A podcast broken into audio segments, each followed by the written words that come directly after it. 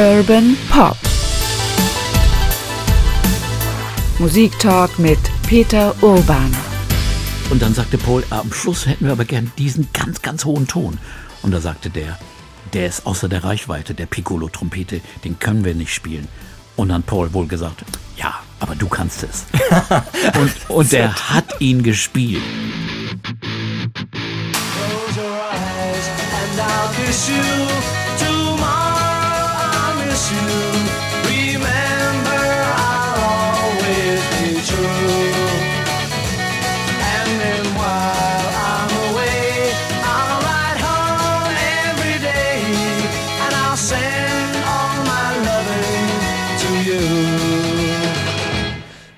Pretend that I'm kissing the lips I am missing and hope that my dreams will come true. And then while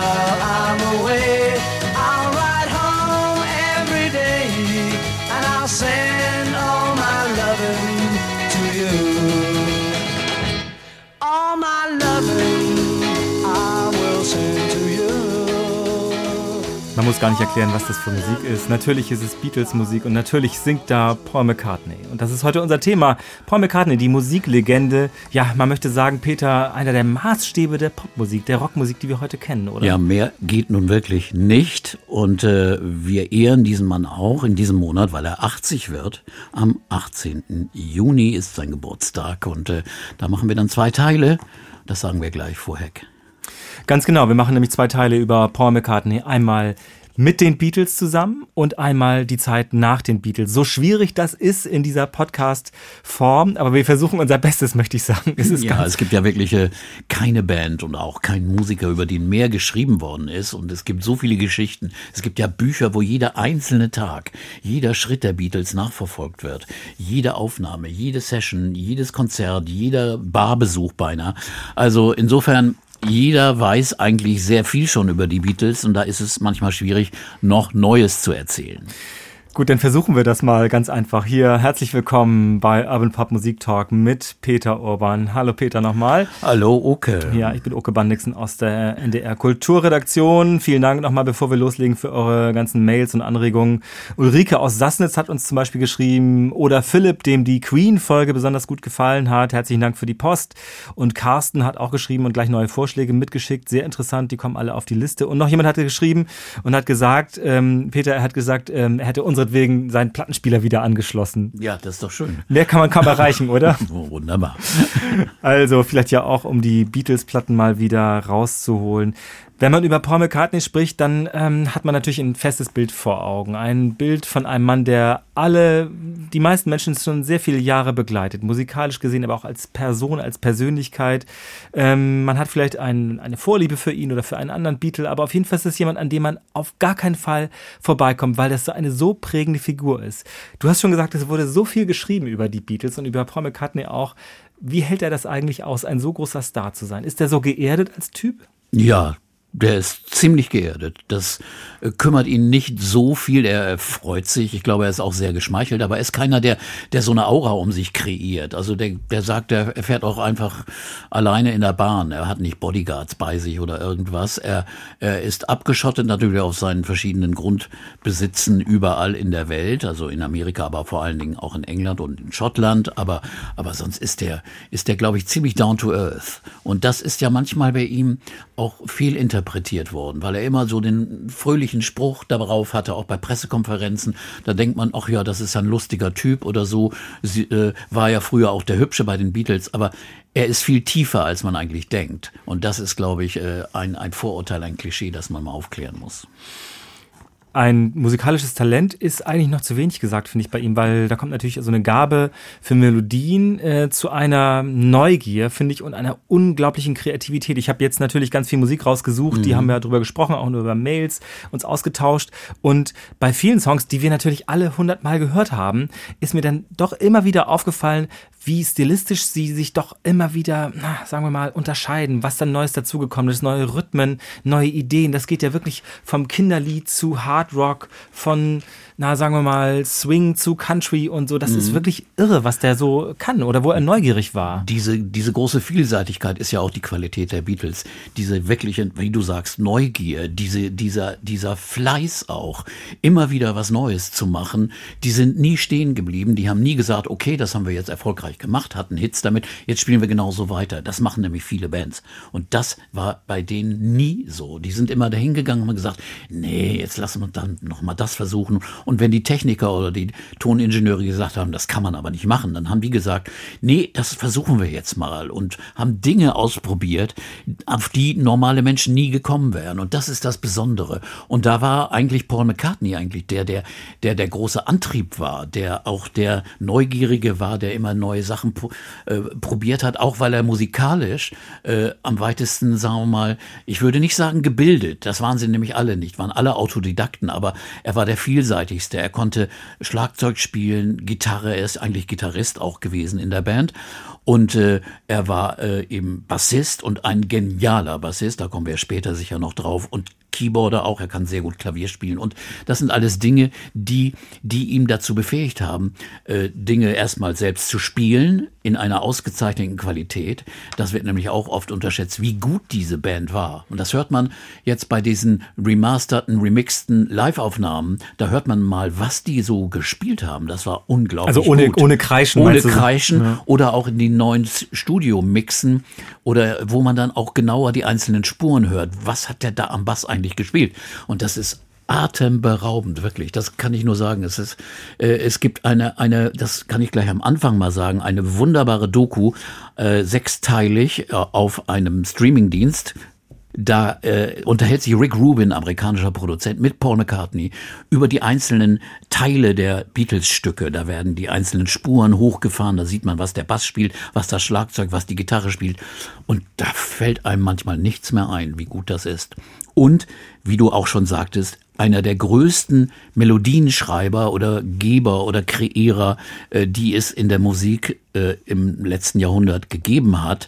Das sagen Musikwissenschaftler auch. Und es gibt einen sehr, sehr prominenten britischen Komponisten und Musikwissenschaftler, der, der, der setzt Paul McCartney in eine Reihe mit Gershwin, mit Schubert, auch Mozart wird genannt, also weil man auch ganz viele Teile äh, sieht, wie er komponiert. Nicht bewusst, weil er gar nicht Noten lesen und schreiben kann, sondern weil er das so äh, gefühlt hat und so eine Gabe hat, Dinge zu verbinden, harmonisch und melodisch, die einfach einzigartig sind. Und äh, da kann man dann Beatles-Songs auch mal analysieren. Die klingen einfach, aber irgendwo haben sie dann einen Wechsel in eine andere Tonart und in ein anderes Schema, das macht es manchmal in einen anderen Takt. Manchmal dann kommt ein sieben Achtel rein oder ein Dreiviertel, wo man eigentlich als Laie denkt, okay, das, das klingt ganz logisch, aber wenn man genauer musikalisch reinguckt, dann denkt man, Mann, ist das kompliziert.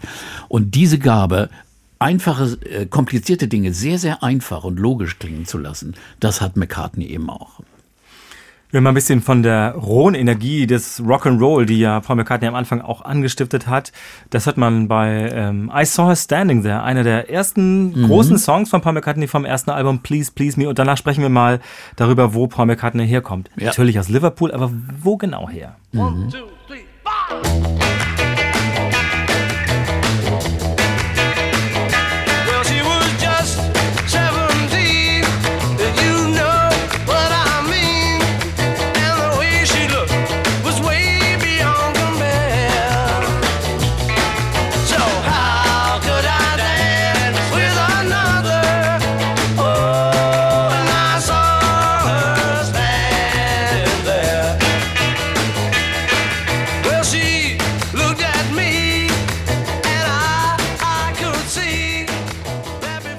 Die ganze Welt weiß, dass Paul McCartney wie die anderen Beatles auch aus Liverpool kommt. Er schreibt selbst, ich beziehe mich hier mal, hier, guck mal, hier vor mir liegen die ganzen Bücherberge. Ja, ich das hier, die ganzen, die, diese Lyrics Bände, das habe ich sehr genossen, das zu lesen, aber ich habe natürlich auch die anderen Bücher gelesen, das sind so Biografien über ihn, die nicht ganz so gut sind, ehrlich gesagt.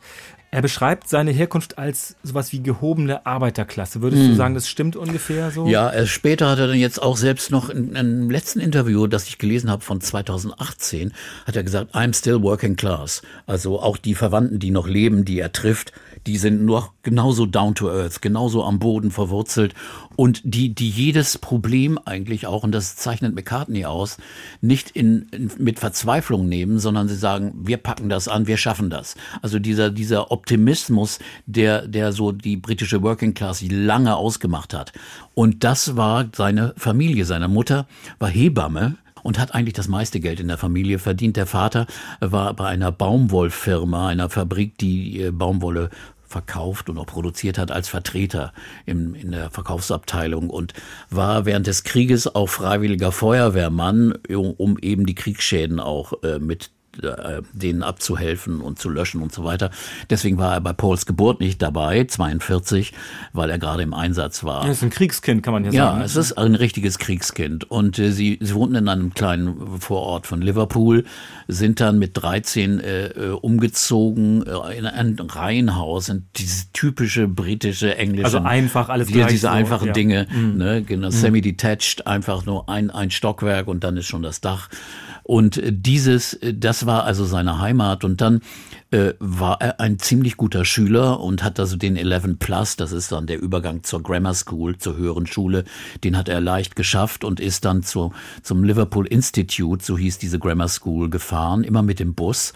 Und äh, auf dem Bus hat er übrigens äh, George Harrison getroffen, der auf dieselbe Schule ging und der aber äh, ein, zwei Jahre jünger unter ihm war, aber da haben sie sich schon angefreundet und äh, er ging dann also in die Schule und äh, dann aber mit 14 schon starb seine Mutter. Und äh, das hat er später dann auch erzählt. Er wusste nicht, dass die Mutter Krebs hatte. Und die Mutter ist dann für ihn plötzlich gestorben. Und äh, sein kleiner Bruder Michael, der zwei Jahre jünger ist, äh, Mike McGear heißt er heute als Künstler und Dichter, die wussten, wie, wie gesagt, waren natürlich schwer getroffen und äh, dann war nur noch der Vater da. Der Vater aber ein, ein sehr charismatischer Typ, der so, so ein lebenslustiger Typ, der Piano spielte und eine Band hatte, jazzartige Band, die, die auf Partys spielten und die, er spielte so Musik, Music Hall, so ein bisschen die Standards der 20er, 30er mhm. Jahre. Und das war die Musik, die man auch später bei Paul McCartney ja hinunterhört. Ne? Da gibt es ja genug Beispiele. Genau, auch darüber schreibt er sehr warmherzig, also gerade über sowas wie so Silvesterabend ja. zu Hause, der Vater sitzt mhm. am Piano und alle singen mit, irgendwie, alle kennen auch die Lieder irgendwie. Ja. Das muss sehr prägend gewesen sein. Ja, das und, und, und eine große Lebenslust und Freude an der Musik und so, die hat er eigentlich dort gelernt.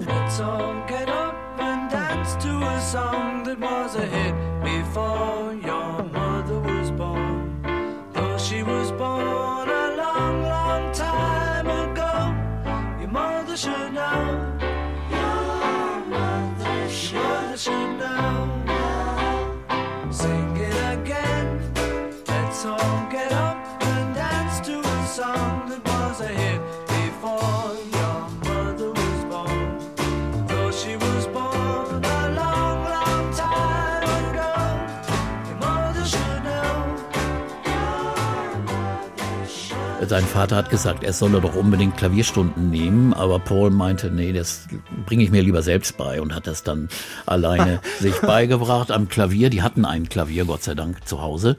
Und, und dann hat er auch noch Gitarre gelernt. Und Gitarre äh, war äh, dann eigentlich sein Hauptinstrument. Und äh, äh dann hat er eben auch angefangen, Musik zu machen. Es war ja früher so, es gab ja zwei äh, Alternativen als Jugendlicher. Äh, entweder du gehst zum Militär Service. Und der wurde gerade abgeschafft, als Paul McCartney so in diese Altersschiene kam. Äh, so richtig berufliche, akademische Karriere machen war auch nicht so seine, sein Interesse. Da war dann die Lösung, Musiker zu werden. Ziemlich wichtig und ziemlich gut. Und äh, das war schnell bei ihm drauf. Und mit 15 hat er dann schon John Lennon kennengelernt. Da war er 15. Und wie sie sich kennengelernt haben, ist auch eine lustige Geschichte. Auf einer Kirchenfete in Woolton, äh, auch so einem kleinen Stadtteil von, von Liverpool, in, in der Pfarrkirche, gab es ein Fest. Und da spielten die Quarrymen. Das war die Band von von John Lennon und äh, Paul McCartney ist einfach dahin gefahren und hat sich das angeguckt und dann irgendwann ist er hingegangen und sah, äh, kamen sie ins Gespräch und dann hat Lennon wohl gesagt, ja, du willst nicht mitspielen. Und so ging das los und so fingen sie dann auch irgendwann an, sehr früh danach äh, zusammen Songs zu schreiben und rumzuspielen und und Sachen äh, äh, zu machen, wie zum Beispiel zum Flughafen zu fahren äh, und sich die die die Flugzeuge anzugucken, wenn sie wegfliegen und dann zu träumen von irgendeiner Musikkarriere und äh, wenn John Lennon gewusst hätte, dass der Flughafen heute nach ihm benannt ist, das also hat Bob McCartney auch erzählt kürzlich, dann hätte er sich wahrscheinlich doch sehr, sehr gewundert. Aber die beiden ähm, sind, ähm, also viel ist ja auch darüber geschrieben worden, über dieses, oder nacherzählt worden, über dieses erste Treffen. Ähm, mhm. Ich finde, diese Freundschaft ist in der Tat ja, ähm, geht ja über das eigentlich hinaus, ähm, was man so, so, so Kumpels nennt. Das sind ja quasi ja. zwei, zwei Jungs, die mh, doch naja, zwei Jahre sind in dem Alter eine ganze Menge, finde ich, ehrlich gesagt, so zwischen 15 und ja. 17. Ähm, aber offenbar sich ja irgendwie auch, sagen wir mal, ein bisschen erkannt haben gegenseitig. Ne? Also diese ja. Lust am Rock'n'Roll, diese Lust äh, auszuprobieren, ähm, Melodien nachzu, nachzuspielen, zu singen, zusammen zu Musik zu mhm. machen, das hat ja schon irgendwas, ja, Symbiotisches irgendwie. Ja, die haben auch wahrscheinlich, haben auch zusammen gesungen und ich mir, damals müssen die Stimmen schon gut zusammen geklungen haben. Also Musik war natürlich Rock'n'Roll Standards. Das waren die, die Musikstile, die sie gespielt haben. Eine Mischung aus Skiffle und, und Rock'n'Roll und äh, noch keine richtigen eigenen Songs auf der Bühne. Die haben zwar vielleicht schon rumgedoktert und rumgespielt, aber, aber äh, aufgetreten sind sie dann schon mit, mit fremden Songs und haben aber angefangen, überall zu spielen. Die, die Band hat dann den Namen häufig gewechselt, hießen dann mal Silver Beatles und, und äh, verschiedene andere. George Harrison kam dann dazu, dann Paul brachte den mit und äh, der kleine Schüchterne, der kleine Bruder, so wurde er beinahe genannt, äh, der dann auch äh, Gitarre spielte und so. Offenbar ja aber ziemlich gut, ne? Also. also ziemlich gut. Und John, der war ja auch schon, wie gesagt, erstmal älter und dann ging er auch auf die, auf eine Art School. Also er, er war in anderen Kreisen unterwegs, sagen wir mal, äh, war als Künstler tätig und, und machte nebenbei Musik. Und auf dieser Art School ähm, hat Paul dann immer äh, auch die wunderbare Anekdote erzählt, gab es großartige Partys und mit sehr, sehr netten Mädchen.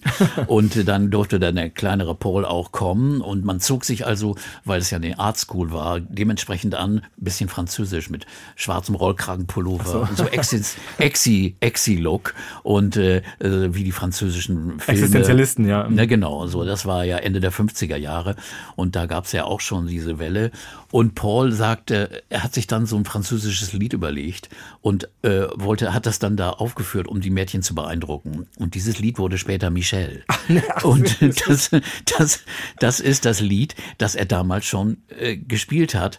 Und zwar mit einem sehr, sehr schönen Akkord, einem verminderten Akkord, der darin vorkommt, äh, den George und er bei einem Jazzgitarristen abgekupfert hatten. Die haben den gesehen, der hat einen Akkord gespielt, haben gedacht, was ist das denn? Den kannten sie nicht. Den wussten sie nicht, die wussten auch nicht, wie der weiß, immer noch nicht, wie der heißt. Es war F vermindert.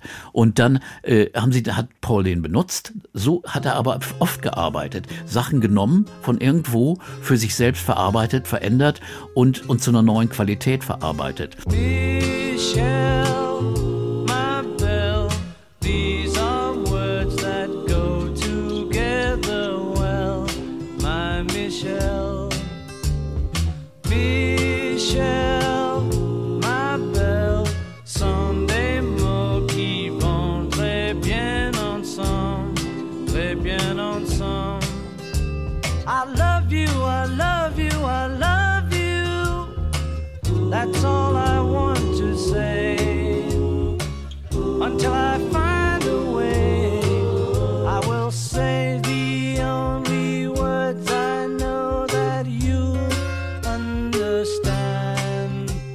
Michelle. dieses Lied, das er da Ende der 50er schon bei, äh, bei der Art School Fete gespielt hat, äh, da hat dann John Lennon gesagt, in den, es war 65, äh, bei den Aufnahmen zu äh, Rubber Soul ist es, glaube ich, ja, ja Rubber ja. Soul, mhm.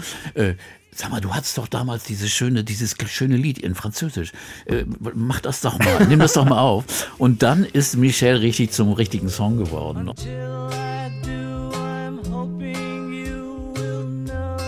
Also die Band ging dann einfach wirklich in der Gegend rund um Liverpool immer äh, zu verschiedenen, spielten dauernd irgendwo. Mhm. Es gab ja genug Feten, Partys, Feste und so weiter. Und irgendwann äh, kam dann ein Agent und sagte, ich, ich bringe euch nach Hamburg.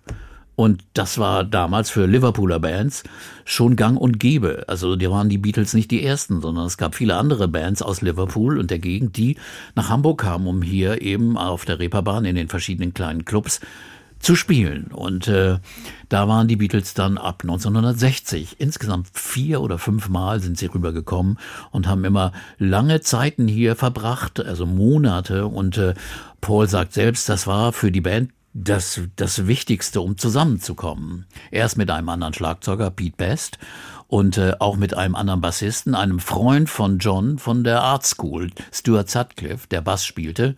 Der kam, ging mit nach Hamburg, verliebte sich aber in Astrid Kircher, die äh, Fotografin, die diese wunderschönen Fotos gemacht hat mit den Beatles, ja, mit den Frisuren ja. und, mhm. und äh, das äh, der spielte Bass und als Stuart dann äh, entschloss, in Hamburg zu bleiben und kurz darauf an einer Gehirnblutung starb, da übernahm dann Paul den Bass, weil keiner sagte, nee, wir spielen doch nicht den Bass. John und George sagten, nö, das können wir gar nicht. Und dann musste Paul den Bass spielen. So ist er eigentlich zum Bassisten der Band geworden. Okay. Konnte aber auch gleichzeitig, wie gesagt, Gitarre spielen und hat das auch deutlich auch wenn man, äh, ich hatte äh, das Glück, mit ein paar Menschen zu sprechen, die die Beatles damals in Hamburg ähm, erlebt haben. Also ich glaube auch du hast ja lange mit Klaus Vormann mal darüber gesprochen mhm. oder mehrfach. Ähm, und alle sagten eigentlich immer, mit Paul war es leicht. Paul war zugänglich. Der sprach jetzt auch ein bisschen ja. Deutsch. Davon abgesehen war er ein immer ein sehr freundlicher, offener Mann. John Lennon konnte offenbar ja auch sehr hart sein und ich schätze mal, George Harrison ist sehr schüchtern gewesen. Von Ringo war da noch nicht so richtig die Rede, aber wir sagten mal, mit Paul war im Prinzip der Kommunikator der Band irgendwie. Mit dem muss es einfach gewesen sein, umzugehen. Das ist richtig, ja. Er war auch auf der Bühne oft jemand, der, er war nicht der Chef der Band. Der Chef war immer noch John Lennon damals. Also das konnte man schon eindeutig so sehen. Aber Paul war wirklich derjenige, der, der immer, immer, immer positiv und fröhlich war. Manche dachten, er sei ein bisschen oberflächlich, aber äh, den Eindruck machte er dann wohl. Und er war aber auch der, der äh, damals schon auch die ganz harten Sachen, die Little Richard Sachen singen konnte.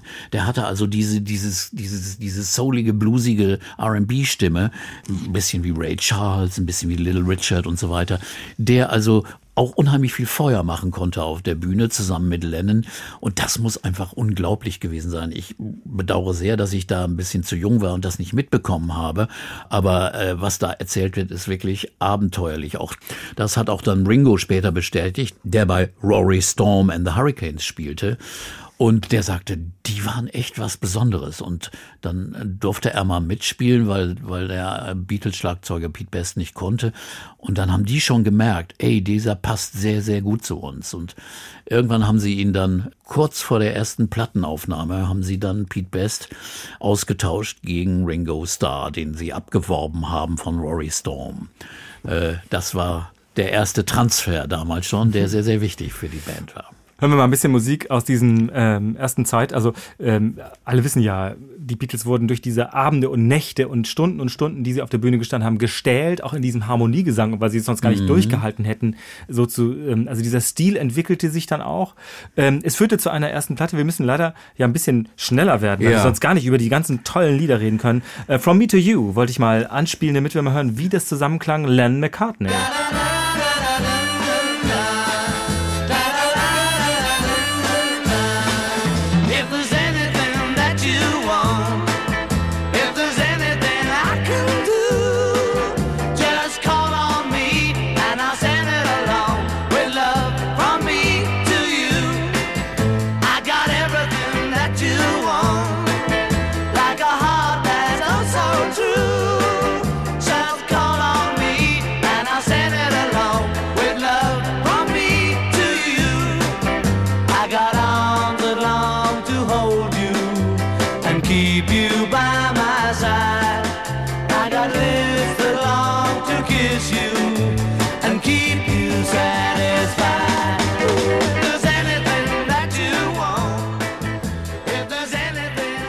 From Me to You, eine Single vom ersten Album Please Please Me. Ja, das ist natürlich klar, die ganze Welt weiß, das war der große Start.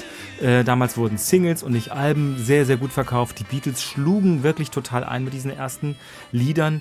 Und sofort deutlich ist dieser, diese Power, diese fast mhm. rohe Energie, die man noch hört, finde ich, und dieser Harmoniegesang von diesen beiden Stimmen. Das ist wirklich äh, das Besondere auch. Der war natürlich eigentlich nach dem Vorbild der Everly Brothers gemacht. Das waren also neben den äh, äh R&B-Künstlern und den Rock'n'Roll-Künstlern waren also die Everly Brothers als als eher gesangskreative äh, äh Pop-Künstler sehr sehr wichtig und äh, das hört man hier auch deutlich bei vielen Stücken.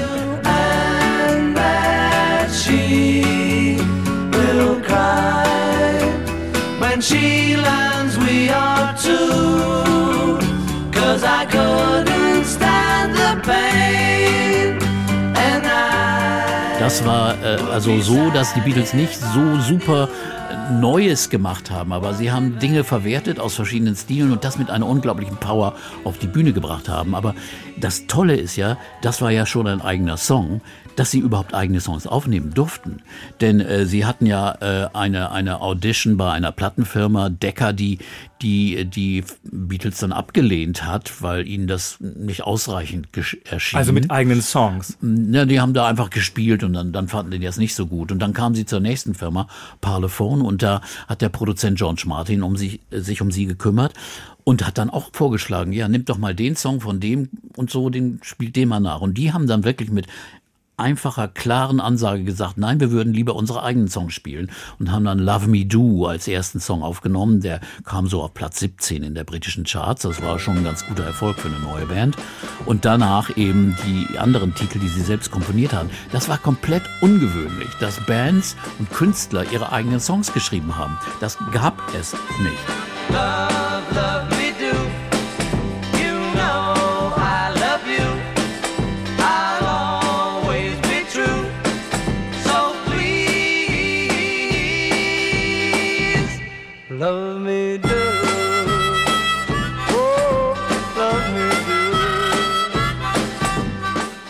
do. Es war so bei den ersten Aufnahmen, äh, äh, durfte Ringo auch nicht mitspielen, weil es war so, da wurde dann ein anderer Schlagzeuger geholt, ein Studioschlagzeuger, weil George Martin sagte, ja, Ringo ist nicht stabil genug, äh, äh um Platten aufzunehmen. Live kann das ja funktionieren, aber auf der Platte. Äh, und Ringo war natürlich schwerst betroffen und äh, hat aber dann auch bewiesen, dass er es sehr, sehr gut kann auch. Und das war also dann der Start und das waren Riesenhits dann schon äh, 63, unglaublich. Und damals war es ja, wie du schon sagst, es wurden Singles veröffentlicht, aber auch Alben, aber gewisse Singles erschienen in England gar nicht auf den Alben. Zum Beispiel I Wanna Hold Your Hand, ihr allergrößter der ersten Hits, das äh, ist ein, ein Denken, das wir heute gar nicht mehr so richtig nachvollziehen können, aber so war das. Also Albumdenken kam erst später, dass man also denkt in der Einheit, ja, wir machen ein neues Album, dann gibt es ein paar Singles raus. Die Beatles haben es immer so gehalten, dass sie zwischendurch einzelne einzelne Singles veröffentlicht haben. Ähm, manchmal hat man es bedauert. Zum Beispiel wären Strawberry Fields und Penny Lane auf Sgt. Pepper drauf gewesen, wo sie von der Phase eigentlich hingehören, wäre das Album ja noch genialer geworden. Absolut, ja, ja. Aber wie gesagt, mhm. dieses Denken war so mhm. und ähm, der Durchbruch in England war eine Sache mit dieser unglaublich hysterischen Reaktion des Publikums. Also das hatte England auch noch nie erlebt. Also Popstars waren erfolgreich, Cliff Richard und andere, aber kein Vergleich zu dem, was hier passierte.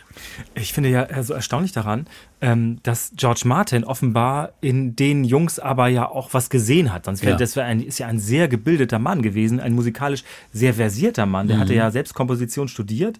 Und wenn ich das richtig in Erinnerung habe aus diesen Büchern, ich hau jetzt nochmal drauf hier auf meinen ganzen Bücherstapel, ist, dass als sie Please Please Me aufgenommen haben, hat er gesagt, Gentlemen, herzlichen Glückwunsch zu ihrer ersten Nummer 1 Single. Ja, hat er gesagt. Das ist so unglaublich. Er Wie hat er das gewusst? Er hat ein, ein super Gespür und hat genau gesehen und hat deswegen auch die so unterstützt. Hat sie auch nicht äh, diktatorisch, wie manche Produzenten versucht, in irgendwelche Wege zu zwingen, sondern er hat ihnen die Freiheit und die die, die Offenheit gelassen.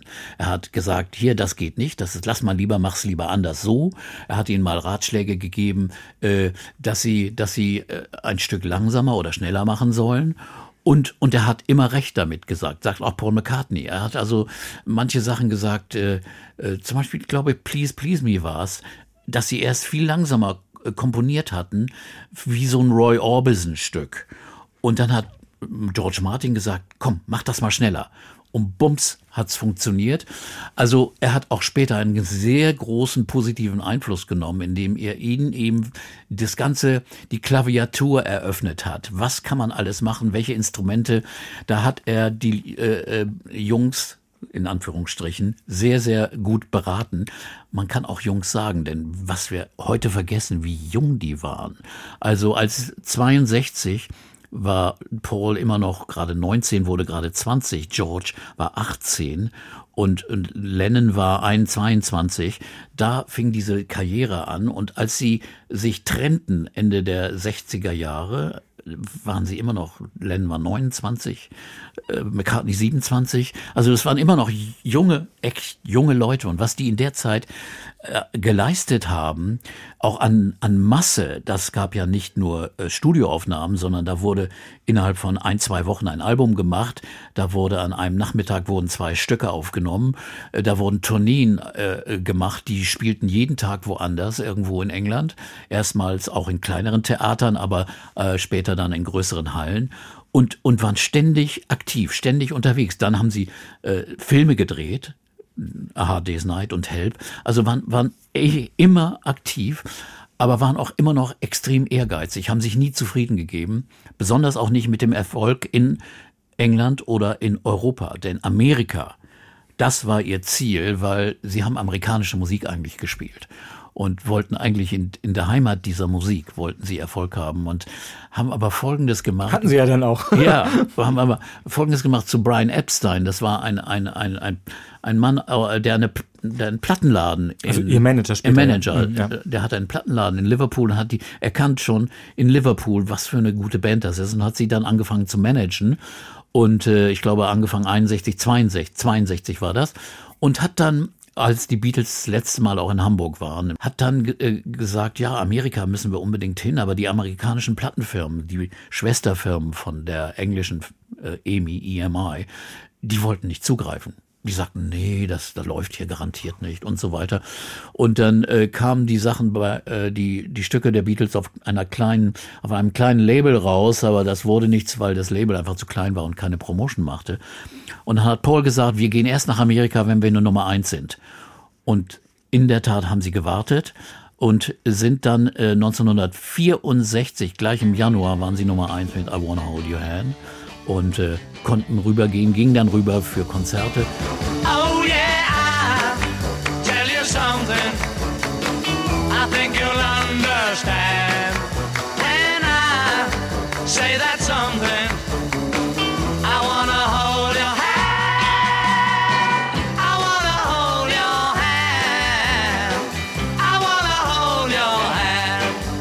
Oh please. Und die Ed Sullivan Fernsehshow, die ganz, ganz wichtig war in Amerika. Da hatten sie einen Special Deal ausgehandelt, beziehungsweise Epstein und traten dort auf und waren dann auf einmal nationwide. In Amerika gab es das Beatles-Fieber in einem ungeheuerlichen Ausmaß. Das ist auch heute nicht mehr vorstellbar. Selbst Bob Dylan äh, sagte selbst nachher, er, er, fuhr im Auto in Kalifornien und hört auf einmal I Wanna Hold Your Hand. And when I touch you, I feel happy inside. It's such a feeling that my love.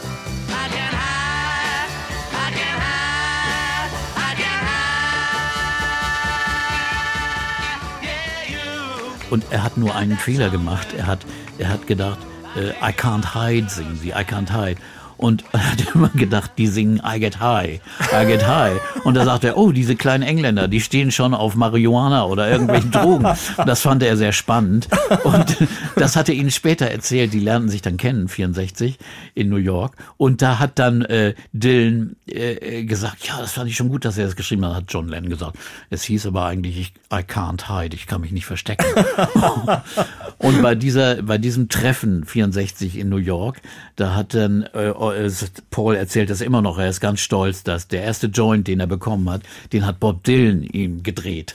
Und das war nun seine, seine, sein Eintritt in eine neue Phase, in eine neue Welt. Also Dylan ist schuld an vielen. An vielen, sowieso viel, an vielen Sachen schuld. Ich würde mal gerne I, And I Love äh, anspielen. Das ja, ist äh, von 1964. Erstmal ist es ein wunderbarer Song, aber es zeigt, wie die Bandbreite sich dann doch äh, vergrößert. Wir könnten jetzt ja äh, Songs ja. über Songs spielen, aber dieser ist besonders. Mhm. I give her all my love, that's all I do.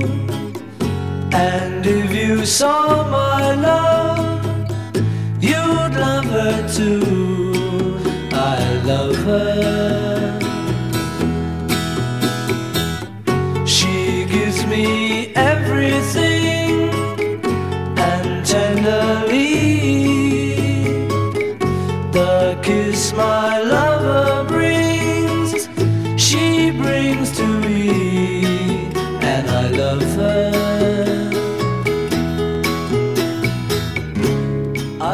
Ja, die Geschichte ist auch wirklich spannend bei diesem Song, denn das ist ein Paul McCartney-Lied.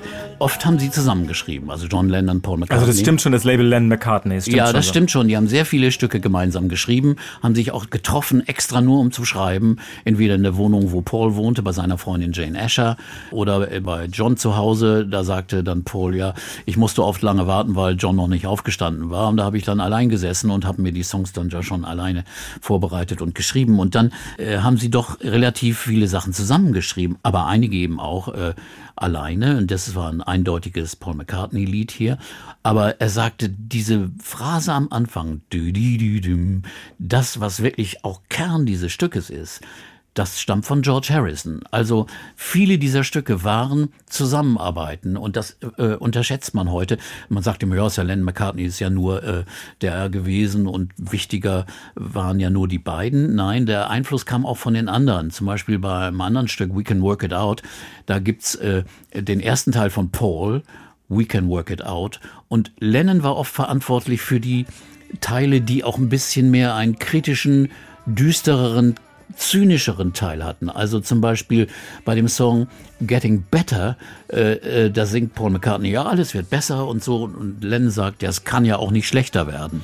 Can't get no worse. Das ist seine Zeile, die er singt. Die stammt von ihm. Oder bei We Can Work It Out, Paul sagt, ja, wir können es wir können's schaffen, wir schaffen das, wie unsere Kanzlerin. Aber er, er, er Len antwortet dann, äh, das Leben ist ja viel zu kurz, um nur zu streiten und sich aufzuregen. Das ist der B-Teil.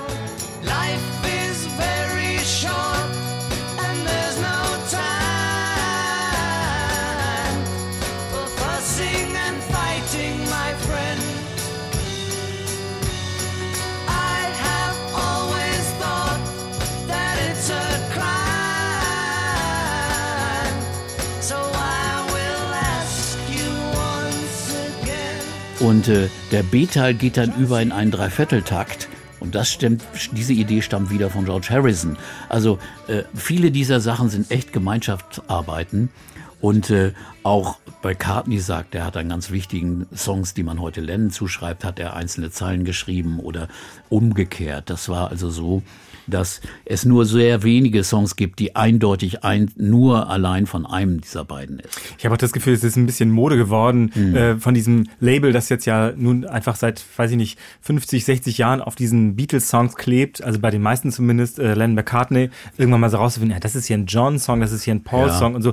Im Grunde ist es schon so, auch wenn, wenn man das, diese, die Schilderung oder ersten Interviews von Paul McCartney das raushört, die haben sich gegenüber gesessen mit den Gitarren und sich mhm. auf die Finger geguckt und überlegt, was macht der andere jetzt gerade, ne? Also das ist natürlich schon ein Indiz, wer den Song singt als Hauptstimme. Dann, äh, dann ist es schon klar, wer, der ist eigentlich der Hauptautor des Liedes.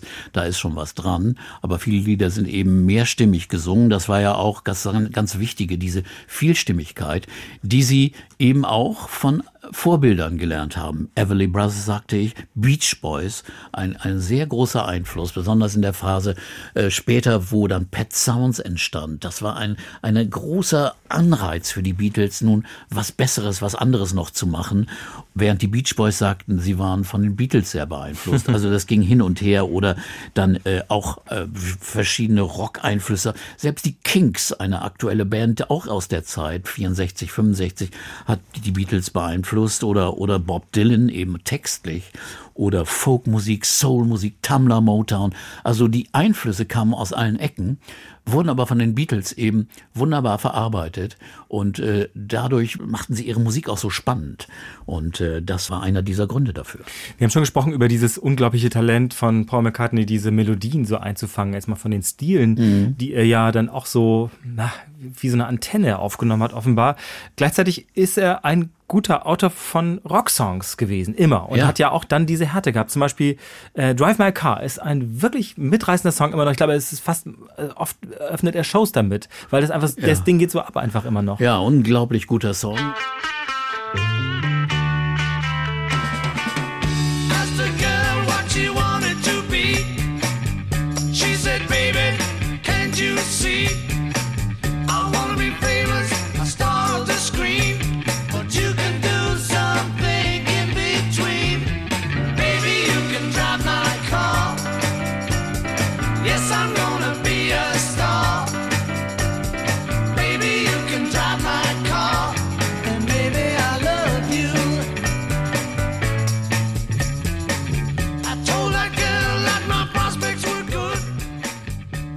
Später Helter Skelter, ein Vorbote vom Hardrock eigentlich.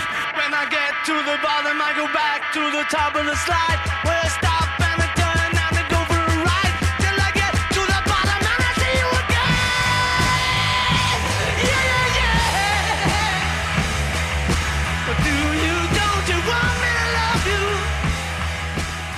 konnte das eben auch. Er wird aber oft nun assoziiert mit ja den, den hübschen Melodien, die er natürlich auch konnte.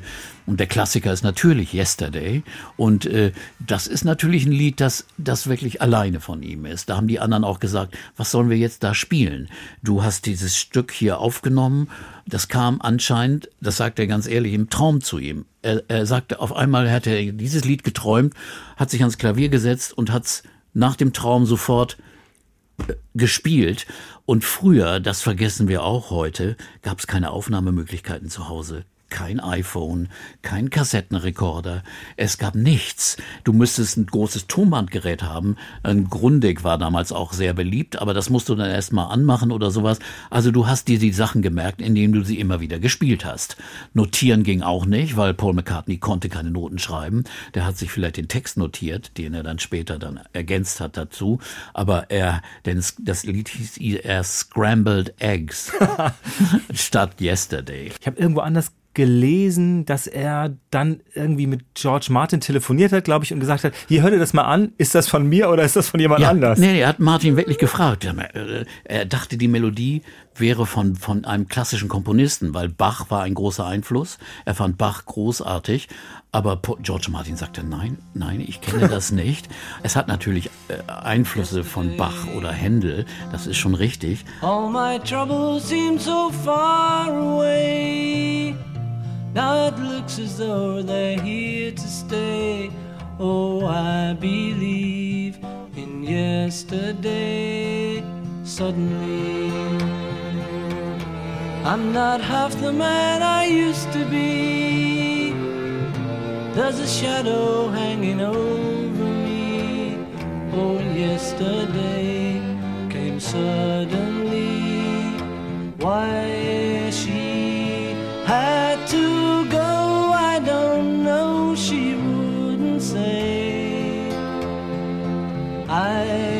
Dann kam George Martin auf die Idee, aber weißt du, nur akustische Gitarre, lass uns doch mal mal Streicher versuchen. Und das hatten sie noch nie gemacht. Keine Rockband hatte Streicher benutzt. Also äh, erst so, nein, können wir das machen? Und dann hat McCartney gleich gesagt, dann nehmen wir aber gleich ein Streichquartett. Und dann haben sie dieses wunderbare Arrangement, das George Martin geschrieben hat. Der konnte das ja auch gleich machen. Der setzte sich hin und schrieb dieses Arrangement. Das musste man nicht anderen Leuten geben. Es blieb praktisch in der Familie. I said something wrong, now I long for yesterday, yesterday. Love was such an easy game to play. Now I need a place to hide away. Das war eines dieser Beispiele für diese wunderbaren Balladen, die er schreibt. Aber wie du sagst, er konnte auch kräftig rocken, in der Tat. Anderes Beispiel, 65, auch vom Album Help, da ist auch Yesterday drauf, ist I've Just Seen a Face. Das sind quasi, nochmal, wo man denkt, wo kommt denn das jetzt schon wieder her? Das ist auch wirklich unglaublich originell, was er da zusammenbringt. Vielleicht hören wir mal kurz rein.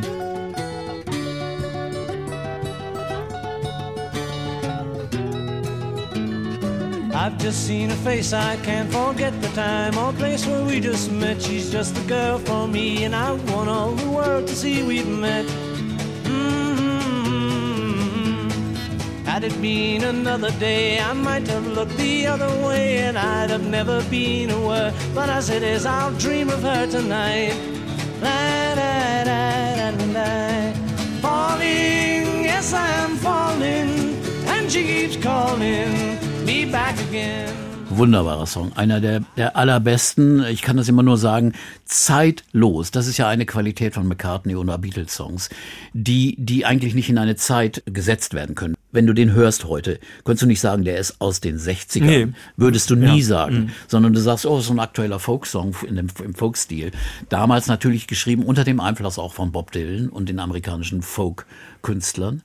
Das war also ein, ein, ein, ein typisches Kennzeichen von Beatles-Songs, die wirklich zeitübergreifend sind. Die sind nicht festzulegen auf irgendwelche Zeiten und auch die Kompositionen nicht. Da kann man nur nicht sagen, das ist der, der Stil, das ist der, unser beliebter Spruch 70er, 80er, 90er, dieser äh, in Anführungszeichen Schwachsinn, der hierzulande herrscht, dass man Musik nach Zeitalter nach Dekaden klassifizieren. Ja, wo würde kann. das jetzt hingehören? Das Un ist ja Quatsch. Ne? Unmöglich. Ja, und das ja. ist eben die große Qualität der Beatles. Und äh, deswegen ist das also eines der, einer der großen Songs. Und ein anderer ist also Here, There and Everywhere. Ein, ein Song, der, der, da denkst du, oh ja, ist ja auch hübsch. Und dann geht er auf einmal harmonisch in eine, in eine ganz andere Welt, führt dann wieder aber zurück. Running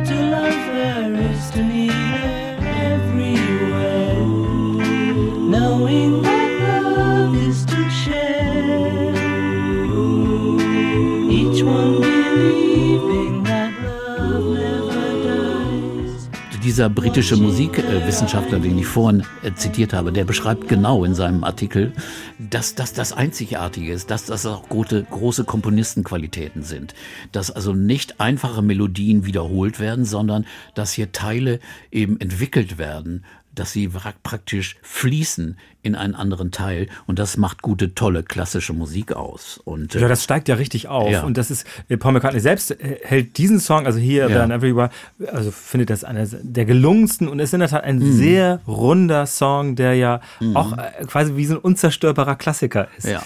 Und äh, auf der Platte danach, also auf, auf, auf Revolver, ist dieser Song For No One ein, ein wunderbarer Song. Your mind aches. You find that all kindness linger on when she no longer needs you der einen super traurigen Text hat über eine zerbrechende Beziehung. Und du denkst, mein Gott, das sind ja aber wirklich tiefe. Ist, man sollte diesen Text mal nachlesen. Den kannst du gerade überall googeln, dann ist der Text da. Und das ist wirklich bewegend. No sign of love behind the tears cried for no one. A love that should have lasted years. You want her, you need her, and yet you don't believe her when she says her love is dead. You think she needs you.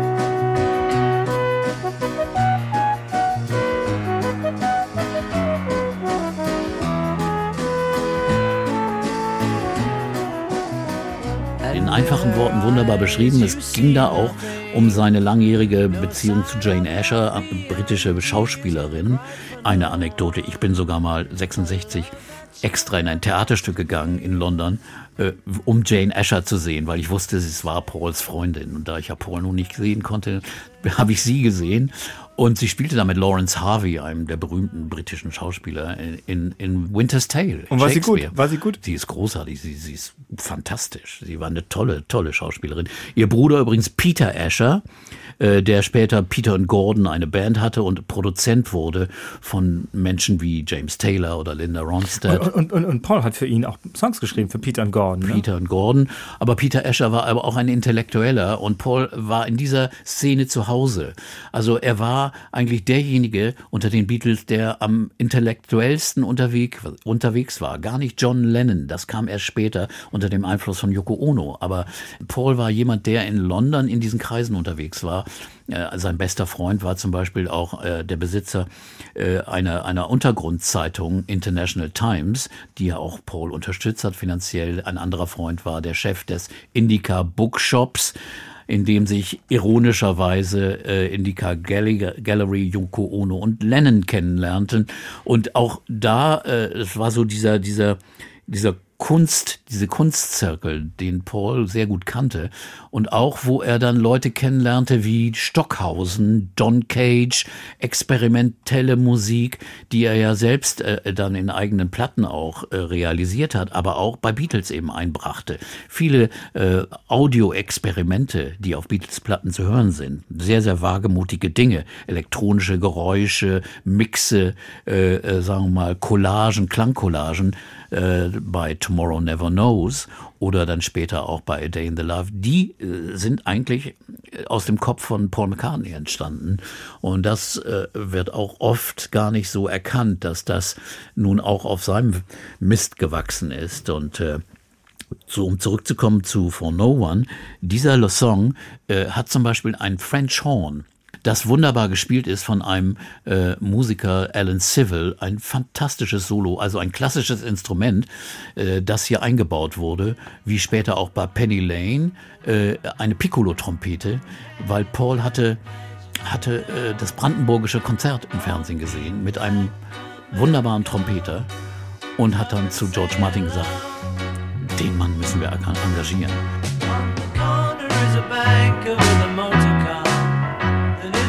Wurde dann bestellt. Einer der besten Trompeter, die es gab auf der klassischen Szene, waren Mitglieder auch des, des Royal Symphony Orchestra, also richtig die Oberklasse der klassischen Musiker. Der kam dann und der spielte dieses Solo bei Penny Lane und, und da sagte der, was klassische Musiker ja oft sagen, ja, was sollen wir denn spielen? Wo sind denn die Noten? Und dann wurde, hat Paul McCartney ihm das vorgesungen, was er spielen sollte so. Und dann hat er es sich aufgeschrieben. Und Paul war, äh, der eigentlich nur aus dem Gedächtnis Musik machte. Und dann sagte Paul, am Schluss hätten wir aber gern diesen ganz, ganz hohen Ton. Und da sagte der, äh, der ist außer der Reichweite der Piccolo-Trompete, den können wir nicht spielen. Und dann Paul wohl gesagt, ja, aber du kannst es. und, und der hat ihn gespielt.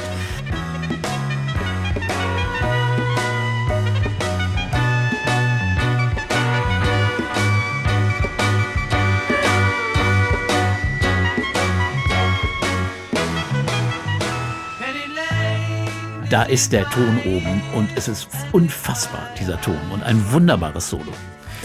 Paul McCartney beschreibt in diesen, diesen äh, Lyrics-Bänden, das kann ich nur wieder darauf verweisen, äh, genau diese Art, die du gerade skizziert hast, wie, wie, er Songs geschrieben hat. Nämlich so, auch mit John Lennon zusammen, aber auch alleine, dass er sagte, ich musste das so das musste, der Song musste auch so gut sein und so wiedererkennbar, dass ich nächsten Tag noch wusste, wie er geht. Ja. Also es musste, das war quasi schon der erste Prüfstein, dass der ins Ohr geht oder ja. dass er hängen bleibt. Und das scheint ein guter Maßstab gewesen zu sein ja. für Hits. Also weil dann, dann war es wirklich was gewesen. Ja, heute ist die Arbeitsweise ganz anders. Da wird stundenlang irgendwas aufgenommen. Man hat ja 120 Spuren nebeneinander und man, man singt da irgendwas zu, zu und der steuert irgendein anderer noch einen Teil bei und am Ende weißt du gar nicht mehr genau, wo ist jetzt genau der Song.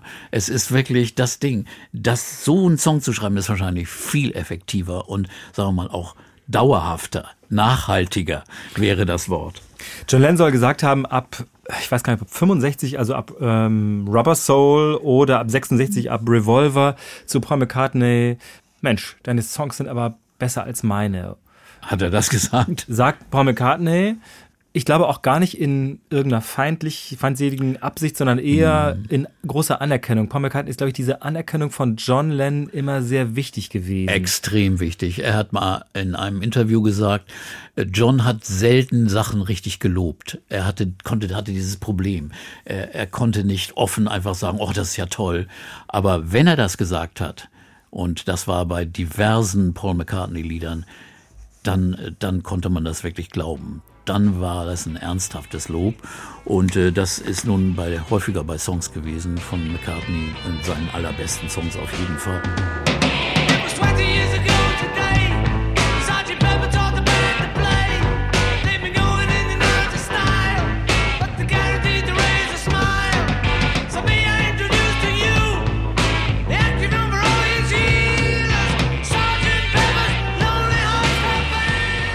Aber diese Zusammenarbeit hatte trotzdem ja etwas mh, hm, wie ein Wettbewerb. Also dieses, ähm, wenn John dies geschrieben hat, dann habe ich das geschrieben. Oder mhm. dieser Teil, da kam ich nicht weiter, da hat er mir geholfen, aber dann wurde der Song so und so noch besser irgendwie. Es hatte schon auch was, was sich gegenseitig, na, sagen wir mal, angetrieben hat in gewisser Weise, oder? Ja, ein gewisser Ehrgeiz war da, äh, aber mit der Zeit wurde dann Paul immer mehr zum Chef der Band. Also was erst John Lennon eindeutig war, wurde so ab 66 sogar so, dass Lennon sagte, später hat, wurde das auch dokumentiert jetzt in dem Let It Be Film, der jetzt mhm. zu sehen ist. Es mhm. gibt eine Szene, wo die beiden, wo die beiden unbemerkt belauscht werden von der Kamera und dem Tonaufnahmegerät, wo dann Len sagt, ja, äh, du übernimmst jetzt die Band, ne? Also so, also praktisch, praktisch wie so eine Übergabe. Das war dann aber 69 aufgenommen, aber schon vorher. Es ist einfach so gewesen, dass Paul im Studio und auch durch seine musikalische Qualität und Vielfalt äh, einfach einen größeren Einfluss bekam.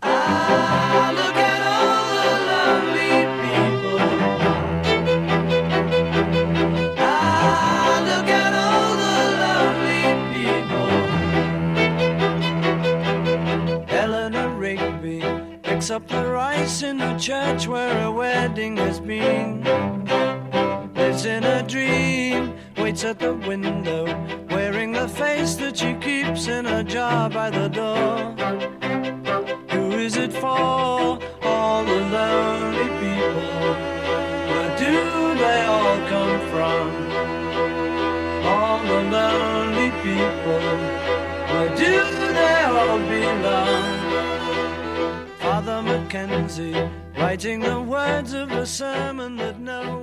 Aber es war eine gesunde Konkurrenz. Ich glaube, es war immer noch eine, eine liebevolle Konkurrenz. Es war nicht, nicht ein bissiges Gegeneinander. Das Einzige, was vielleicht war, dass George Harrison immer mehr auch äh, Einfluss bekommen wollte. Er schrieb ja auch Songs. Ja, großartige wie, Songs. Ne, und wie man das dann nachher merkt, dass es auch tolle Songs waren. Der durfte aber immer nur ein, zwei Songs für ein Album schreiben. Und erst bei Abbey Road ist er dann richtig aus der, sagen wir mal, aus dem Keller gekommen und äh, das zeigte sich dann bei äh, All Things Must Pass, seinem Soloalbum, wie gut er eigentlich auch sein konnte. Der fühlte sich so ein bisschen äh, vernachlässigt von den anderen beiden, also von den beiden großen Schreibern. Das ist schon richtig. Ne? Aber das äh, ist, ist dann äh, ein anderer Aspekt der Beatles gewesen.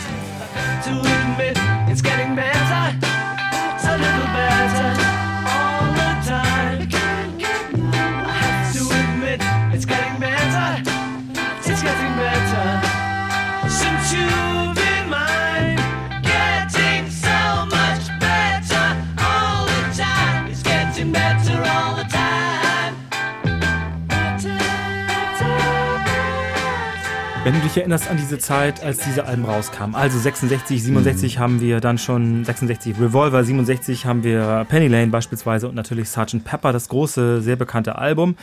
Hat man dann schon gedacht, äh, als jemand, der Musik wahrgenommen hat oder als Fan auch, oh, jetzt kommt wieder ein Paul McCartney-Song oder wo ist denn die Paul McCartney-Ballade? Hat man so das gedacht oder hat man gesagt, nee, das ist Beatles alles? Mm, ja, ne, ein bisschen habe ich schon so gedacht. Also das, aber auch äh, John Lennon war fähig, wunderbare Balladen zu schreiben. Also man konnte das nicht so, so trennen musikalisch. Aber schon war deutlich, also zum Beispiel es gab Songs wie Strawberry Fields, das ist eindeutig John, ne, während Penny Lane eindeutig Paul McCartney ist. Ich fand das wunderbar als Ergänzung. Also sowas zu haben ist doch genial. Man muss doch nicht gegeneinander irgendwas ausspielen. Das ist genauso so unsinnig wie eine, eine Diskussion, wer nun besser war, Beatles oder Stones. Das sind Dinge, die man gar nicht vergleichen kann und muss man auch nicht. Das war ja ein kleiner Zirkel. Die trafen sich nach den Studiozeiten immer noch irgendwo in irgendwelchen Clubs, Bag or Nails, Speak Easy und so weiter. Also die waren alle sehr, sehr eng miteinander und und wirklich nicht feindlich. McCartney war ein hervorragender Gitarrist, der oft auch George Harrison gesagt hat, ja spiel das doch mal so. Oder viele Gitarrenparts stammen von Paul McCartney, äh, die dann auch, das waren so die Beatles-Tricks, auch manchmal langsamer aufgenommen wurden und dann äh, schneller abgespielt wurden. Deswegen waren auch manche Sachen zu hören, die man eigentlich gar nicht spielen kann. Sie haben auch Sachen langsamer gemacht, sie haben Dinge benutzt, alles Ideen, die, die wirklich die Beatles entwickelt haben. Das war in Plattenproduktion nicht, nicht Usus.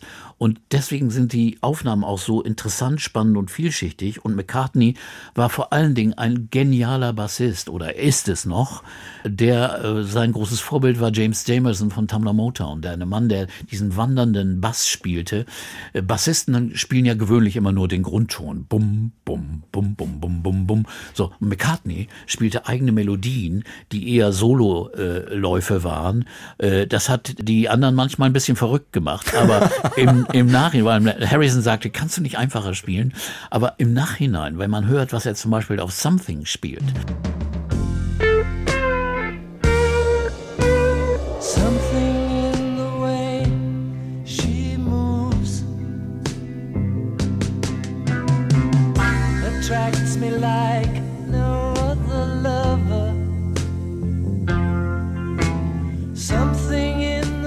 Wenn man hört, was McCartney da spielt oder auch bei anderen Songs, da hat er praktisch den Gegenpart zur, zur Gesangsmelodie oder ergänzt auch den Groove in, mit solchen kleinen Tricks und Spielereien.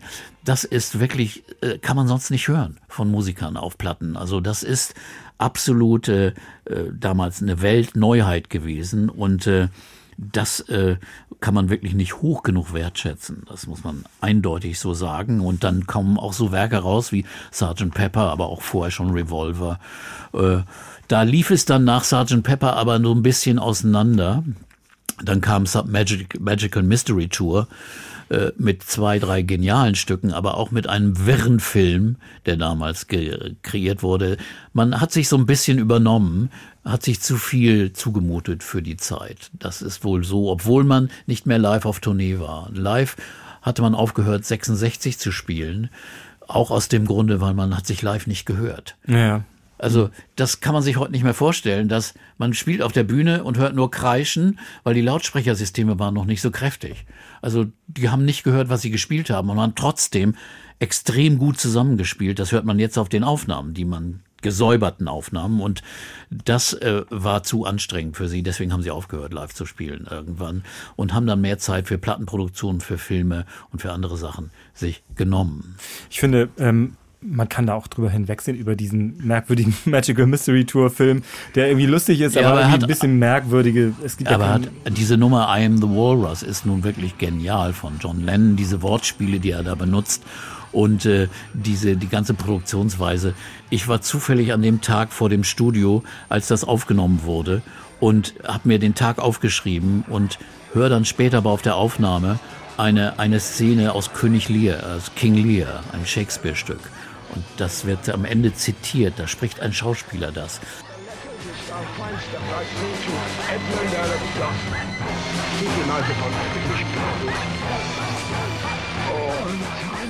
Dann habe ich mich gefragt, was da los? Und ich hatte eine Rundfunkzeitschrift, am selben Abend, als die das aufgenommen haben, äh, im Studio bearbeitet haben, da lief im Radio bei der BBC 3, lief King Lear.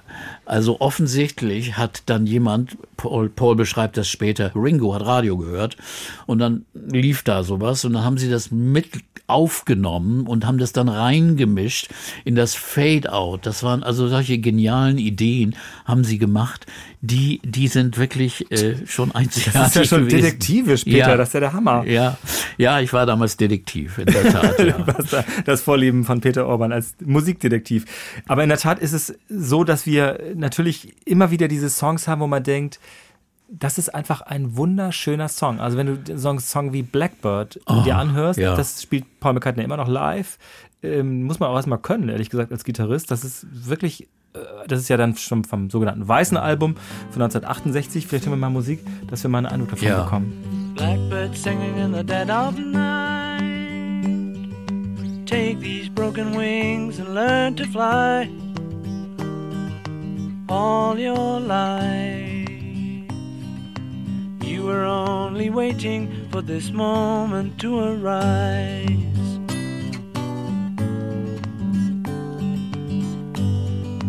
Blackbird singing in the dead of night. Take these sunken eyes and learn to see all your life. You were only waiting for this moment to be free.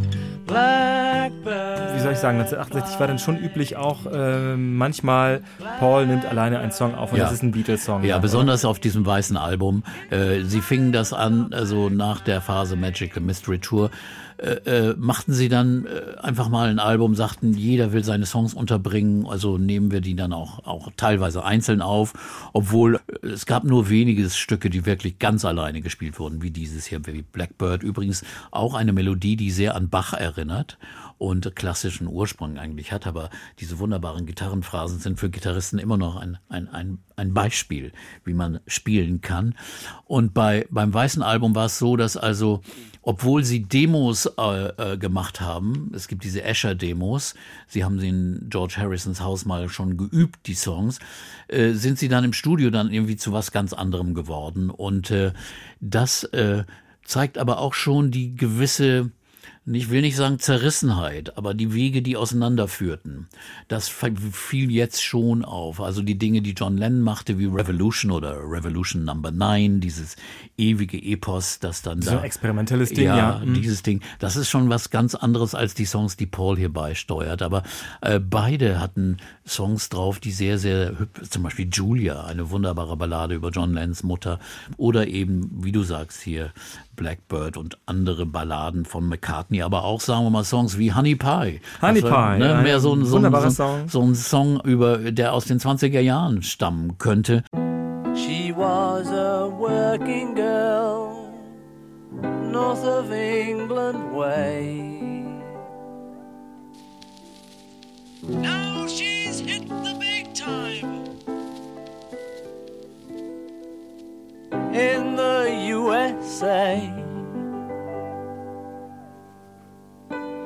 And if she could only hear me, this is what I'd say.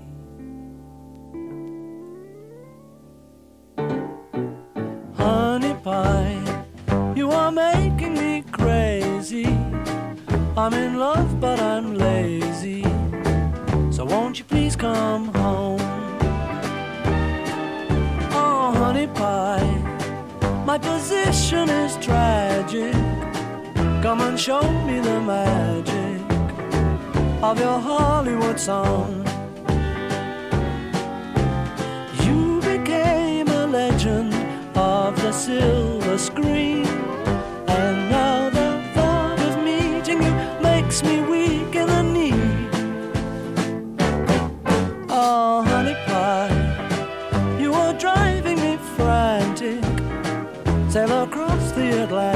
Also die Vielseitigkeit wurde ja noch größer auf diesem Album. Es war aber auch ein bisschen chaotisch. Also George Martin berichtet über ziemlich chaotische Zustände. Auch die Toningenieure in Abbey Road Studios waren nicht mehr so richtig erfreut, weil die Arbeitszeiten wurden immer länger, verlegten sich immer mehr in die Nacht. Da spielten auch gewisse Drogen eine Rolle und sie fingen oft erst abends um zehn an zu arbeiten bis morgens um fünf. Und das ist für die normalen britischen Tontechniker dann auch nicht so ideal nicht so gewesen. vorgesehen. Und deswegen, also da gab es schon Spannungen auch. Aber trotzdem ein Album, wo man sagt, ja, äh, George Martin sagt immer noch, es hätte ein gutes Einzelalbum werden können aber man wollte eben ein Doppelalbum machen und es wurde also eines der ersten Doppelalbum der, der Geschichte und das erste, das auf Nummer eins ging. Also insofern äh, eigentlich auch ein, ein Vorreiter für viele spätere Doppelalben. Ich muss eine Frage nochmal stellen zu dem märchenhaften Erfolg der Beatles, der natürlich auch Menschen verändert. Also nicht nur viel Geld, sondern eben dieses, ähm, du hast ja schon davon gesprochen, wie eben auch jeder kennt diese Bilder, diese kreischenden Stadien voller Menschen, wo, wo ein Lärm herrscht oder wo, wenn die Beatles unterwegs gewesen sind, das war ja Mitte der 60er Jahre, Straßen voller Teenager, Mädchen meistens gewesen sind und da muss man doch aber eigentlich fa fast irre dran werden. Wie, wie haben die es geschafft? Meine ähm, äh, Vermutung ist, die sind eben, das haben sie auch immer gesagt, wir waren zu, Elvis war alleine, wir waren zu viert, aber mhm. ich ahne doch auch, dass diese Bodenständigkeit von Frau McCartney doch einem einiges dazu beigetragen hat, dass sie nicht total durchgedreht sind, oder? Ja, die waren unter sich und hatten immer einen sehr, sehr, sehr harmonischen und auch lustigen Ton und Spannungen gab es natürlich immer und überall. Aber früher sagt auch McCartney, wenn wir dann weggefahren sind von diesen Konzerten, dann waren wir in einem Auto, in einer Limousine und wir waren zusammen und hatten uns und da gab es dann auch nicht diese, die gibt ja diese großen Geschichten, wenn dann der Weltstar wie Elvis irgendwo ist und der sich dann zutrinkt und mit Tabletten voll saugt, um diesen Stress zu bewältigen. Irgendwie war das bei denen nicht so das Problem. Sie haben auch früh genug aufgehört mit diesem öffentlichen Leben. Das war schon wirklich so, dass sie aber auch durch ihre Filme A Hard Day's Night und durch Help präsent waren. Sie hatten immer andere Methoden, um den Fans nahe zu sein. Sie waren auch die ersten, die, sagen wir mal, Videos aufgenommen haben, Vorläufer von Videos. Sie sind nicht mehr in die Fernsehshows gegangen, sie haben kleine Filme gedreht, die dann äh, in den Fernsehshows in der ganzen Welt gezeigt wurden. Also er, sie waren den Leuten immer nahe. Das heißt, sie, sie waren nicht abgehoben und weg, sondern die waren immer aktiv und präsent. Selbst, sagen wir mal, 67, als ich damals auch vor dem Abbey Road Studio stand, da waren nur, sagen wir mal, 12, 13, 14 Apples, also Scruffs, da waren also die, die, die Fans, die Beatles-Fans, weibliche Fans hauptsächlich, die dann davor standen und warteten. So viel waren das gar nicht. Also insofern, das Leben war in London immer noch relativ übersichtlich. Also die konnten auch nachts ausgehen und konnten also nicht, äh, wurden nicht äh, belästigt und so. Und diese Einstellung äh, hat ihnen sehr geholfen hat sich dann natürlich in den 80er Jahren später ge äh, sehr geändert, nachdem John Lennon ermordet worden war, in der Tat. Aber, aber in den 60ern, 70ern, in den 60ern war das noch nicht so schlimm. Wednesday morning at five o'clock as the day begins. Silently closing her bedroom door, leaving the note that she hoped would say more. She goes downstairs to the kitchen, clutching her handkerchief. Quietly turning the back door key. Stepping outside, she is free. She, we gave her most of our lives, is leaving, sacrificed most of our lives. Oh. We gave her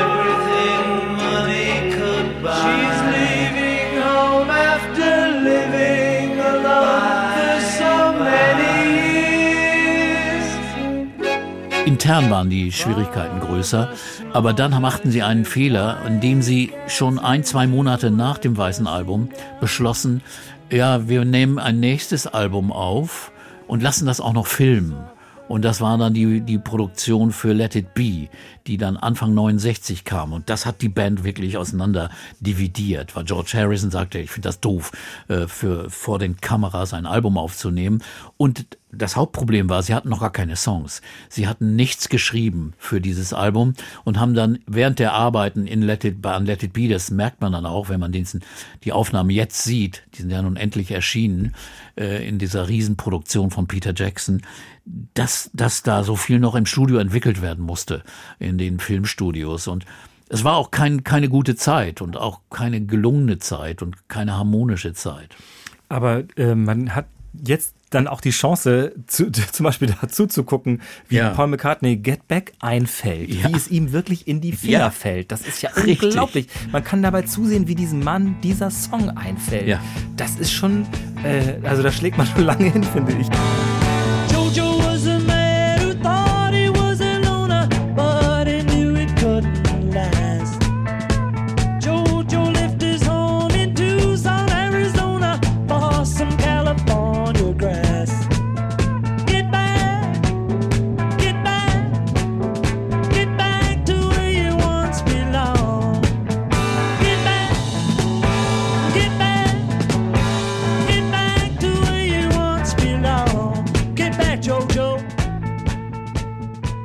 Wissen wir, dass dieses Album Schwächen hat. Es gab dann dieses Rooftop-Konzert nachher. Ja. Und auch da merkt man ja noch, und auch auf diesen Peter Jackson-Aufnahmen merkt man, wie dann jemand in eine zweite Stimme einfällt oder sogar eine dritte Stimme und wie die auf sich achten und wie sie gut zusammenspielen. Auch da, wo sie ja quasi diese Live-Erfahrung gar nicht mehr haben, aber offenbar sind die so aneinander gewöhnt gewesen. Ja, wie sie Let It Be oder so, wie sie das spielen auf einmal, da brauchen sie gar nicht viel machen.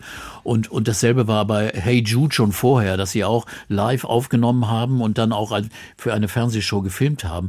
Äh, Die konnten also Sachen sehr, sehr schnell live spielen und das ist einfach schon beeindruckend gewesen.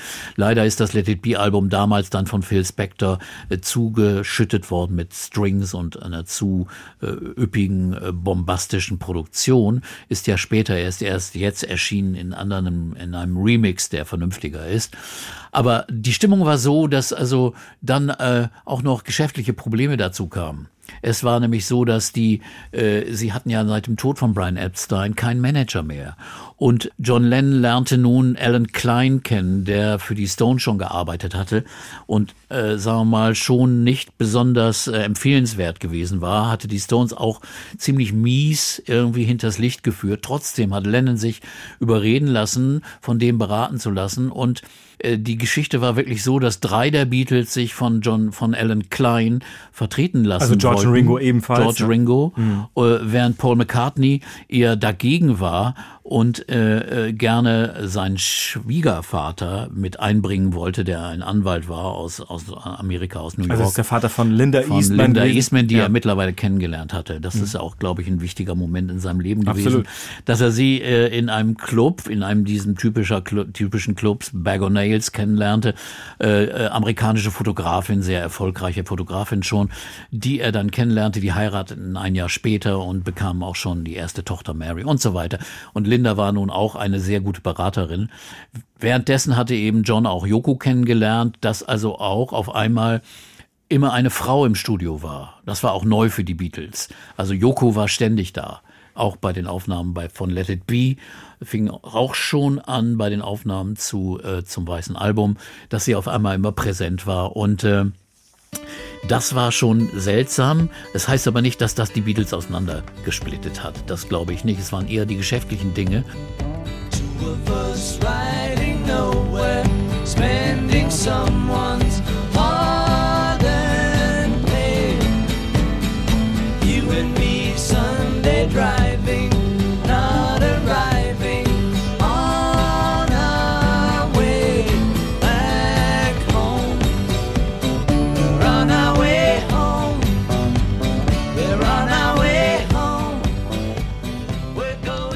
Grund für die Streitigkeiten waren eher die Probleme mit der Firma Apple, die sie gegründet hatten. Sie wollten ganz Also Apple Records. Apple, ja, wie Apple Apple als Plattenfirma, aber auch als Geschäfts-, als Kaufhaus, als, sagen wir mal, Hippie-Idee vom großen Geschäft. Aber da muss sich dann auch jemand ums Geschäft kümmern. Und die Beatles waren eben Musiker und keine Geschäftsleute. Und äh, das ging furchtbar in die Hose. Äh, Apple machte extrem viel Verluste. Auch die Plattenfirma machte viel Verluste. Da wurden Künstler groß eingekauft. Auch James Taylor machte sein erstes Album da und andere. Aber äh, keiner führte die Geschäfte. Und da holte John Lennon dann den Alan Klein, den amerikanischen Manager, äh, der die Rolling Stones auch schon mal betreut hatte, heran. Und äh, der kümmerte sich auch um andere Dinge. Aber wie gesagt, äh, diese Streitigkeiten führten zu diesen großen Konflikten in der Band, dass sie so ständig in Konferenzen saßen, äh, gleichzeitig aber wieder ins Studio mussten, um Musik aufzunehmen. Also das merkt man an einigen dieser Songs, an einigen der Texte, aber am Gesamtbild von Abbey Road merkt man das nicht. Das ist ein so wunderbares, rundes Album. Das ist eines der aller, allerbesten überhaupt. You never give me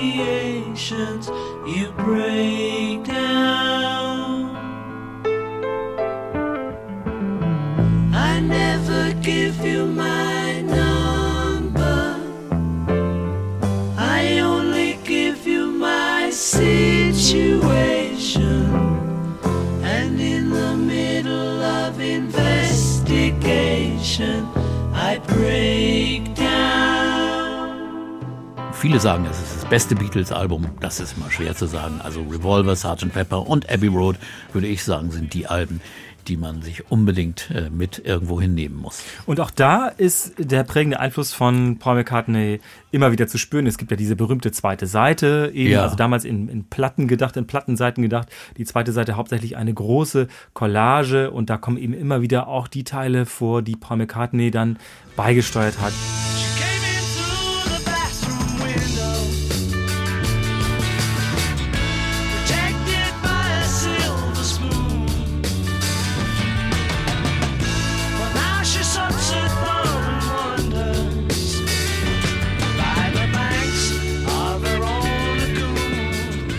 Der Song, den er auch sehr oft am Ende seiner Konzerte spielt, ist The End.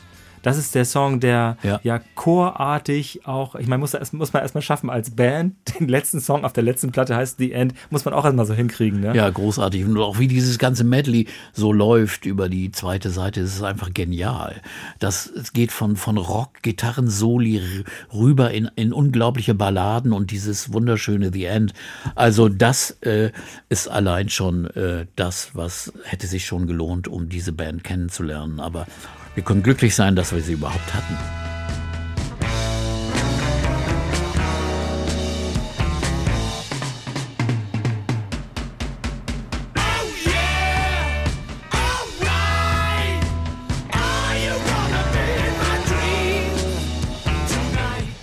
Möchte mal kurz verweisen auf unsere eigene Folge, die wir über Abbey Road, dieses Richtig. Album gemacht haben. Aber das ist in der Tat eine, eine Sache, die ich hier auch mir aufgeschrieben habe. Man hätte doch auch bei dieser unglaublichen Fülle von Songs, hätte Paul McCartney, sagen wir mal, jetzt eine Platte gemacht oder 10 oder 15 Songs rausgehauen und hätte das die besten Songs, dann würden wir heute auch von einem großartigen Liederkomponisten sprechen. Aber der scheint so aus dem Vollen geschöpft zu haben. Er hat diese Fähigkeit, immer neue Quellen zu haben, um seine Kreativität anzuregen. Das ist schon eine besondere Gabe, finde ich, oder? Ja, und dieser extreme Fleiß. Er sagte, I'm working class, I love working. Also er, er ist jemand, der, der kann nicht stillstehen. Also der ist immer aktiv. Äh, was wir vergessen haben, er hat experimentelle Platten gemacht, Filmmusiken in der Zeit und später hat er angefangen, klassische äh, Musik zu schreiben, obwohl er nicht Noten schreiben kann. Er hat es dann mit einem, einem Notisten, einem Arrangeur zusammen gemacht, äh, Melodien entwickelt und die wurden dann auch arrangiert. Also auf so vielen Feldern tätig äh, gewesen, das äh, ist, ist also einzigartig. Es ist wirklich verblüffend, wirklich. And in the end,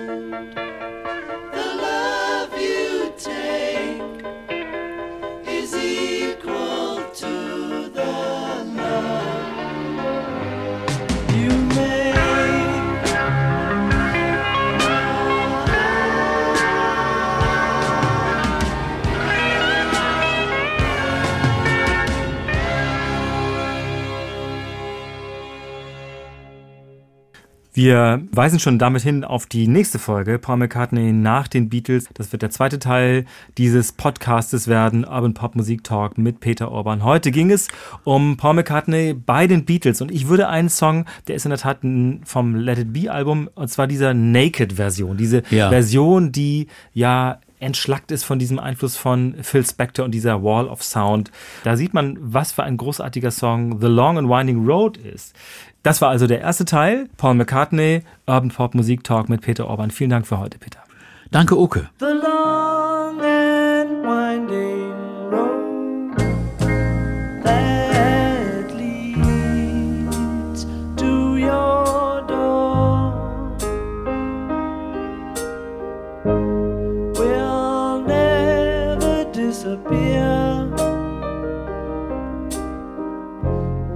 seen that road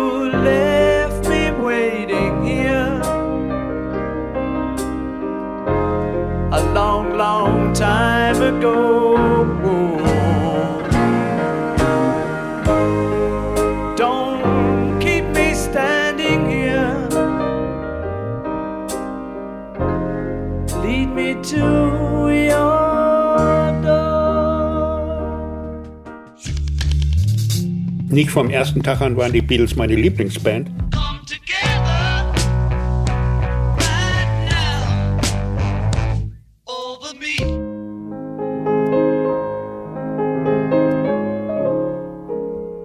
Deine Geschichte erzählt dein Leben. Unsere Geschichte erzählt von unser aller Leben. Deine Geschichte. Unsere Geschichte. Die 60er.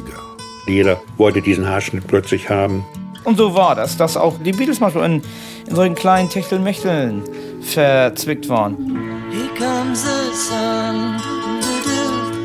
Here comes the sun. Wegen mir ist, soweit ich mich entsinne, nie eine Frau in Ohnmacht gefallen. Ich glaube, sie verkörpern ein bestimmtes Ideal eines großen Teils der heutigen Jugend. Also die haben ja wirklich alles über den Haufen geworfen. Deine Geschichte, unsere Geschichte. Ein Podcast von NDR Info. Jetzt in der ARD Audiothek.